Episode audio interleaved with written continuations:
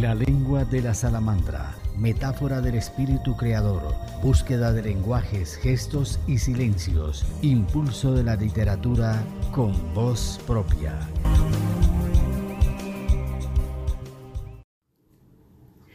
Nuestra invitada para el programa de la lengua de la salamandra es Francesca Portugal. Naturaleza, asombro y ternura. Es de Río Sucio, Caldas, Colombia. Poeta, escritora de cuento corto, cuentos infantiles y novela experimental. Tiene la profunda necesidad de escribir poesía mística y escribe con imágenes que le llegan de forma poética. Se pregunta cómo encontrar en medio del ruido un pequeño momento de gracia que le permita bucear en lo profundo de su ser para encontrar el mágico milagro de la palabra. Mientras escribe, va uniendo una a una las palabras como si se tratara de un tejido que se interconecta con la realidad. En esos pequeños momentos tiene y recupera la posibilidad de la esperanza con esa luz que le permite seguir adelante.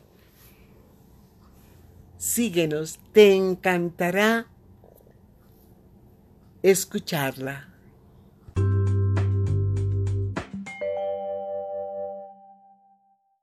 Bueno, mm,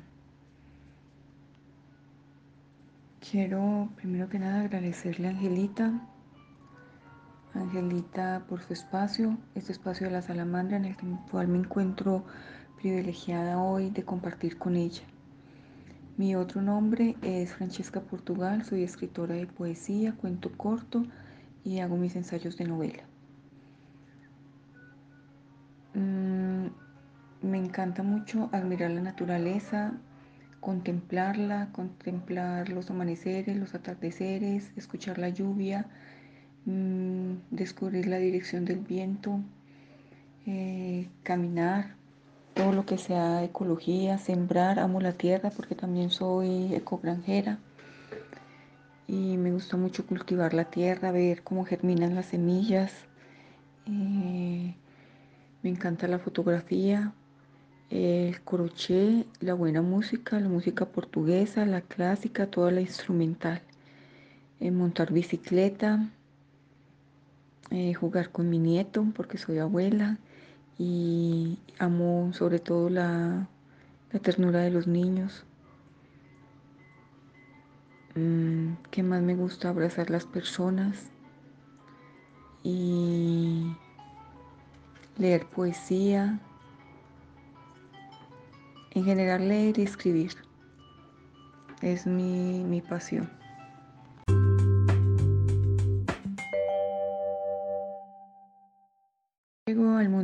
Literatura por el ejemplo que me dejó mi padre, que siempre fue muy buen lector y una persona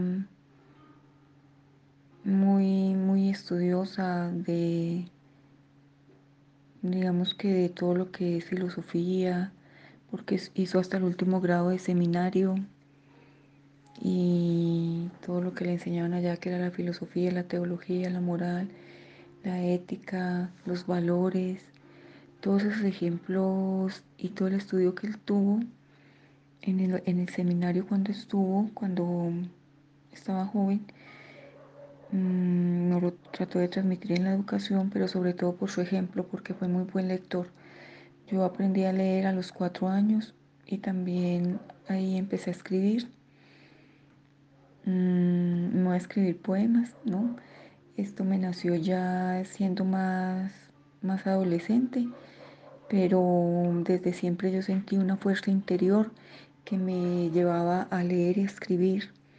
Y muchas veces en momentos de mi vida yo he querido renunciar a, esto, a, esta mm, actividad, digamos, o a este hobby o a esta pasión que se lleva todos mis días y mis noches y no, he podido. No, no, he sido capaz de renunciar a ella porque siempre hay algo que me, que me, obliga y, y, me lleva y, y de todos modos es también un trabajo muy grato el construir palabras. Yo miro una palabra y la acaricio, la sueño, la hago mi amiga, juego con ella, eh, la cambio de mil maneras, la vuelvo y la invento, me la reinvento, mm, hablo con ella y la mayoría de las veces como que hasta las contemplo, las acaricio y yo creo que ese, esa inclinación y, de alguna manera también todas las dificultades que se tienen en el aprendizaje, que a veces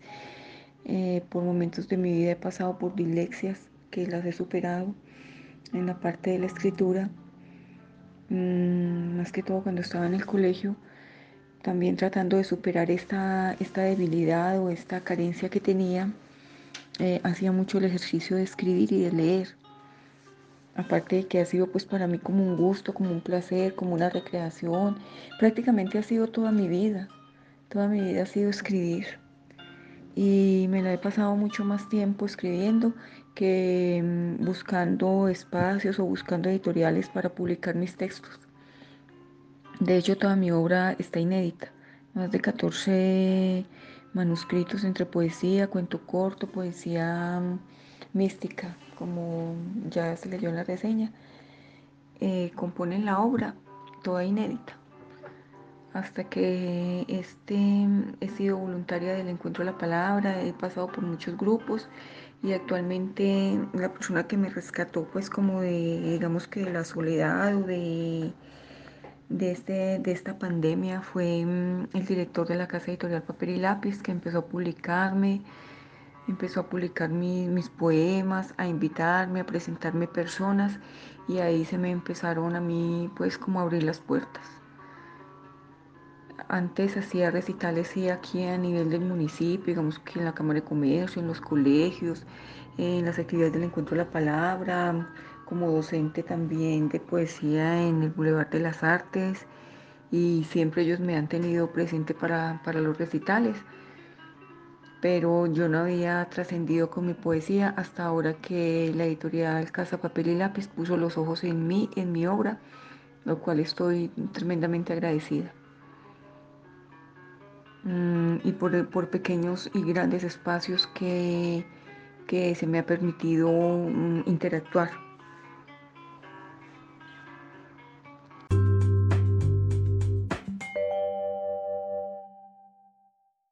Avioncito de papel. Pequeña novela en prosa poética. Francesca Portugal. Capítulo 1. Hacia Tramontán. Cronos. Te esperé ayer y no lograste llegar a clase. Pasó lo mismo el primer día de clase y luego cuando salí delante de todos a declamar y no estabas. Transgredir es tu pasatiempo. Yo iba de salida.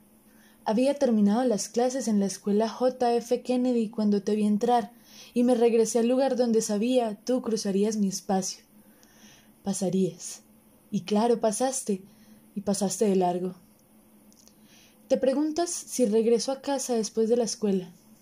Mis dedos los pongo a caminar cerca de la sombra, para que entendiéndonos sepas que no tengo nidos enredados en el aire, sino mil paisajes reconocidos y desconocidos hacia Tramontán. No has querido venir y esto me hizo sentir más sola, como Lola, mi muñeca de porcelana traída de Alemania, creada en el año 1940, hecha con porcelana china. Yo no puedo jugar con ella por miedo a romperla y que me castiguen. Ella es realista y sedosa. Es solo mi muñeca, con ojos de cristal, y solía parecerse a mí en su repisa. Y me pregunto si pasará otro año para volver a verte como esta última vez, tan lejano. Cuando estoy en este patio en mi escuela deseo tener a Lola debajo de mis brazos y mecerla para no sentirme como ella misma en mí misma, aquí parada en este patio, temblando bajo la lluvia, estática. Esto me preocupa mucho porque cada día estoy más grande. Mi mamá dice que estoy en etapa de crecimiento y no sé si me reconocerás al año próximo, dado que cuando pasas a mi lado vas muy a prisa a ningún lado, razón por la que escasamente me miras.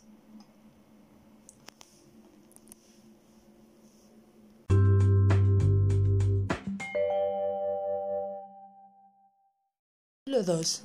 Enfermedad del aire. Mirar por segunda vez. Hoy te vi y te vigilé largamente por segunda vez. Claro, escondidas, detrás del pupitre del niño nuevo, casi a lo oscuro, debajo del palo de mango. Yo me arriesgué por ti, pues caían mangos, y quería coincidir. Por un instante dejaste de mirar vagamente para mirarme. Yo me sentí toda verde como tus ojos verdes y toda blanca como tu sonrisa blanca. Por un segundo puedo decir que nuestras miradas se encontraron en un espacio de calma y me di cuenta que cuando me miras ya no me pones ojos de loco, sino unos ojos serenos. Entonces me pregunto si es por causa de algún medicamento que estás tomando. Al mirarnos nuevamente, te conté que al cerrar los ojos tu imagen se me borra de pronto. Es que te miro como hacia adentro, como miran los niños las vitrinas de los almacenes en Navidad, con la misma curiosidad que miran los perros. Algo triste tienen mis ojos que no alcanzan el brillo de tu mirar sereno. Descubrí que coges gusanos y pequeñas arañas en tus manos y supe que son tus mascotas. Desde ese momento no he podido dormir bien. A pesar que algunas veces yo como hormigas vivas. Ahora estoy reconsiderando las veces que nos hemos cruzado en algún lugar. Yo busco tus ojos, para minorar en ellos la distancia. Me siento y te miro interplanetario, lejano reino de dioses y demonios. Con la claridad de ser una niña me desperté hoy. Estoy pensando en ti, en nuestros encuentros, y ya son varios.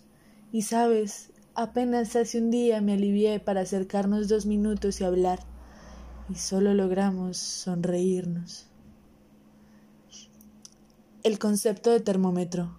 Daniel Gabriel Fahrenheit 1.714. Ayer te miraba desde la buhardilla del salón sin que te dieras cuenta, y todo era una nube blanca con gotas blancas y mis lágrimas blancas de mercurio sobre hojas blancas alas que rocié de escarcha y colbón. El blanco es la suma de todos los colores. Yo quería que me llovieran las palabras y no me diera fiebre. Nunca llegaste a clase. Dice tu papá que estás enfermito. Cuando la profesora me ordena dibujar el mapa de Colombia, yo lo delineo con delgados filamentos, a lápiz, y me queda la cara como la de un gran león y quisiera medir todas sus temperaturas. Mi lápiz tiene un espectro visible electromagnético capaz de percibir en un rango de longitud y onda su relación inversa con la luz. Me digo, los colores de luz son el azul, magenta, amarillo y verde. Luego te envío los cuadernos para que te niveles de las clases. Te envío el termómetro de mis muñecas, mi botiquín con pastas desaparecedoras, aquellas que sirven para desaparecer los recuerdos cuando me faltan todas las cosas y me queda solo el color negro como la ausencia total de tu color. El día domingo es un día llamado así por algún influjo cristiano. Sunday, sol y día. El día del sol era el primer día de la semana. Cada domingo me despierto con mocos. Tuve mucha fiebre toda la noche y solo se me ocurre repetir las palabras que los grandes dicen cuando algo molesta, y lo digo para sentirme grande. Mierda. Los nombres de los días provienen de siete objetos celestiales antiguos, y me enseñaron que el domingo está relacionado con los astros, con Apolo, Helio, Mitra, Ra, Sol. Todos los domingos me sucede un domingo de nostalgias. Yo espero tu presencia, aunque me digan que es desagradable hacer esto de esperar, y realmente nunca esté preparada para la ausencia, para este abrazo del olvido donde pierdo los suspiros y las sospechas Háblame de ti, háblame del hilar dorado de los besos en tu boca, háblame con palabras rosadas, quizás las pueda traducir en palabras verdes. Las palabras verdes las entierro en el aire, para extrañarte muerta cada segundo, el segundo mismo también muere, el mismo instante las palabras. Para que las escuches limpio el piso y las ventanas del salón. Abro los cuadernos en sus últimas páginas, por lo general es ahí donde escribo tu nombre para releerlo cada vez cuando estoy sola. En voz alta y alrededor de sus letras dibujo pequeñas florecitas, refriego pastelina para darle relieve y collage, ensucio las hojas con babas, mis cuadernos tienen orejas de Van Gogh, todo me es permitido, escondida detrás de la puerta del salón o debajo del pupitre, desde donde te observo, con miedo a que sepas cuánto me gustas.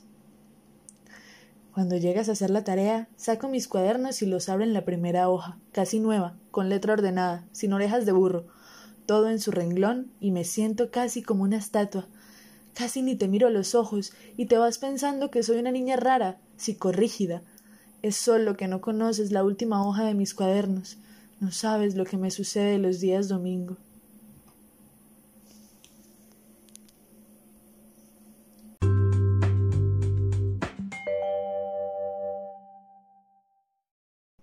El olor del amor. Desde ayer, desde nuestro encuentro antes de ayer, empecé a usar jabón de olor para bañarme. Porque yo siempre veo a mi mamá cuando sale del baño, dejando goteritas de agua por la casa, y ésta se inunda con un olor a perfume fino. Tenía la pequeña ilusión que escucharías el sabor, el olor del amor. Lo venden en los comerciales de televisión y se llama jabón Camay, que luego sería en la adolescencia jabón para mí. Yo quise oler a lo mismo, a perfume fino, me digo. Además, mi mamá deja tras de sí una estela de espumas con un olor y olor a moraleche. ¿Sabes? La piel me huele a fina piel desde ayer y esto me alegra. Casi me huele a topace. Porque a mí me dicen mis hermanos que yo huelo a complejo B, a jarabe para las lombrices. Lo dicen con un tono burlesco hacia mí porque yo soy una niña. Pero desde ayer que me miraste, He rebuscado los zapatos altos de tacón cuadrado con plataforma que ya no usa mi mamá, y un abrigo largo tipo gabán, un turbante de la época, y me he pintado las uñas de amarillo. Además, me rocié crema de manos, en lugar de aceite barato, aquel de resina, potasio y sal. Creo ha pasado por una saponificación, como yo misma. Pero yo tengo la certeza que el olor de mi piel llegará hasta ti.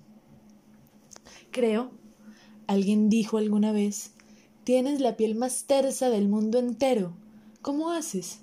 Y yo le contesté, no uso jabón, solo agua cuando me baño.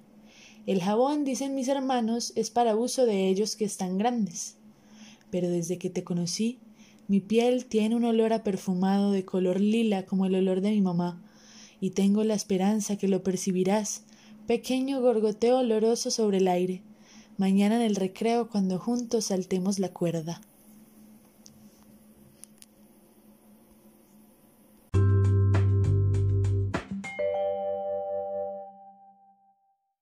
Las probabilidades. Tal vez volvamos a vernos el año siguiente y pueda decirte saltando la misma cuerda, ya no eres mi novio, a pesar que no somos novios.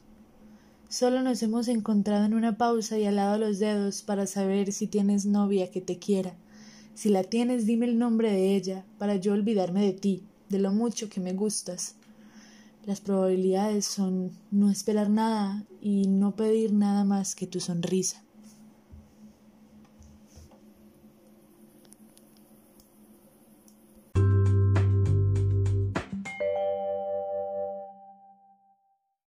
Capítulo 3 las cartas.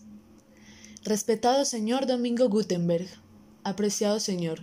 La ciudad. Cordial saludo. Por medio de la presente me dirijo a usted para hablarle de un asunto que me preocupa. Disculpe la redacción. Debo confesarle que tengo un niño dibujado en mi pupitre, elevando cometa en agosto. Claro, yo lo dibujé el primer día de clase, cuando lo vi entrar para sentarme junto a él y que él hablara conmigo, y montar bici, o para subir juntos a la cima de una montaña o elevar cometa en agosto, por supuesto. Respetado señor, yo debo esperar hasta el lunes para colocarle un sombrero de papel al niño dibujado en mi pupitre, que es él. Por supuesto, porque llega el verano y su tez es muy blanca y delicada. También debo borrarle el abrigo que le coloqué el mes pasado para protegerlo de la lluvia y recoger los barquitos sucios de papel que dibujé con marcador y decían I'm in love. Señor Gutenberg, me preocupa mucho el final de año y este es el motivo de mi carta, porque la profesora ha mandado a llamar a mi papá para pedirle pintura nueva, para borrar mi historia, para imprimirle el olor a éter, el olor a pintura nueva, para quejarse de mi historia sentimental, para limpiar mi pupitre con esponja de alambre y jabón azul. Yo solía oler mi pupitre a tinta sucia, a corazones enmielados, no sé si usted comprenda la brevedad de las flores o el sabor de las gotas de agua sobre los mismos pétalos, o este trivial asunto. Atentamente, la niña de al lado. Postdata. Soy niña que está lavando y llora sobre su pupitre. En últimas es lo único que tengo de él, y realmente el pupitre le pertenece al cole.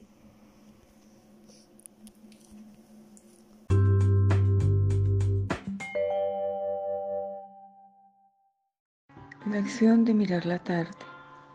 Escucho pájaros cantar y quiero encontrar la dirección y la diferencia de las melodías de las aves y los melódicos vuelos de las mariposas. Si acaso secretamente tienen un canto cuando ambas fabrican sus casuras y saltan pequeños colores entre el aire sus alas He visto los colibríes en vuelos y cortejos nupciales con sus cantos. He visto que trasladan el viento entre sus alas. Si se sabe o mariposa, ya se pertenece a un Dios superior, al Dios del viento. Quien por encima del aire impulsa el viento son las alas que de niño perdimos. He mirado el canto de las aves alrededor, sus pajas finamente tejidas por sus bocas, dando calor a sus nidos con sus cantos. En las madrugadas me he soñado entre sus bocas, entre sus picos, despertándome a sobresaltos. Yo, migaja de piel, picotada, sus cantos oníricos enterrados en la corteza del aire. Hoy me he despertado con un aguijón pico sobre mi espalda que no está allí sino dentro de mis oídos. Me pregunto por qué cantan y también me pregunto sobre el rumbo de sus melodías entre el viento. Entonces es superior el canto al vuelo y entre más los observa debajo de una rama, más estratificaciones en su misma naturaleza desnuda les encuentro.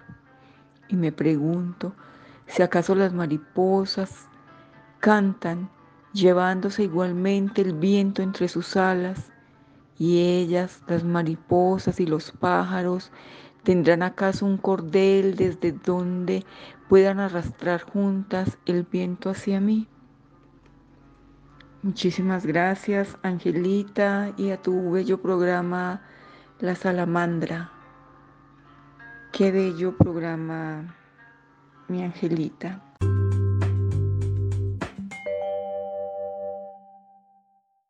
Le diría a las personas que en esta época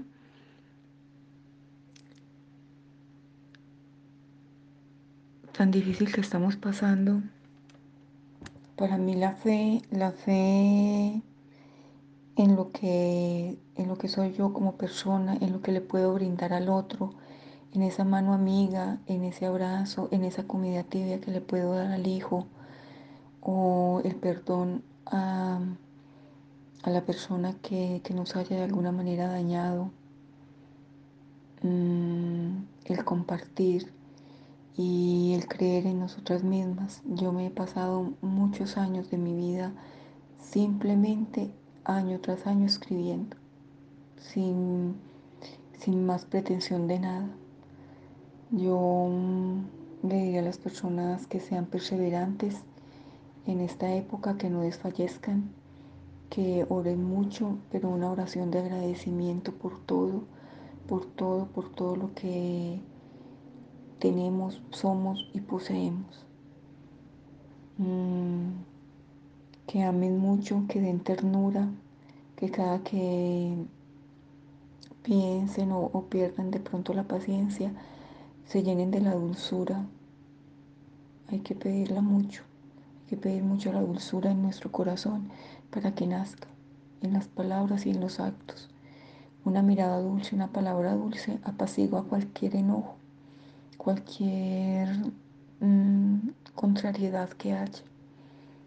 Ese sería mi mensaje de perseverancia, de fe en nosotros mismos y, y darte esos momentos que todos podemos dar de amor, de ternura y de dulzura. Muchísimas gracias por escuchar.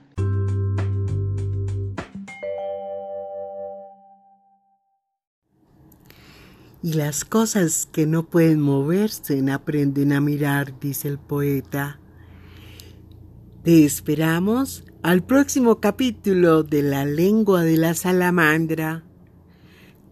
Escríbenos penacosangelal.com Y las cosas que no pueden moverse aprenden a mirar, dice el poeta. Te esperamos al próximo capítulo de La lengua de la salamandra. Escríbenos penacosangelal.com La lengua de la salamandra, metáfora del espíritu creador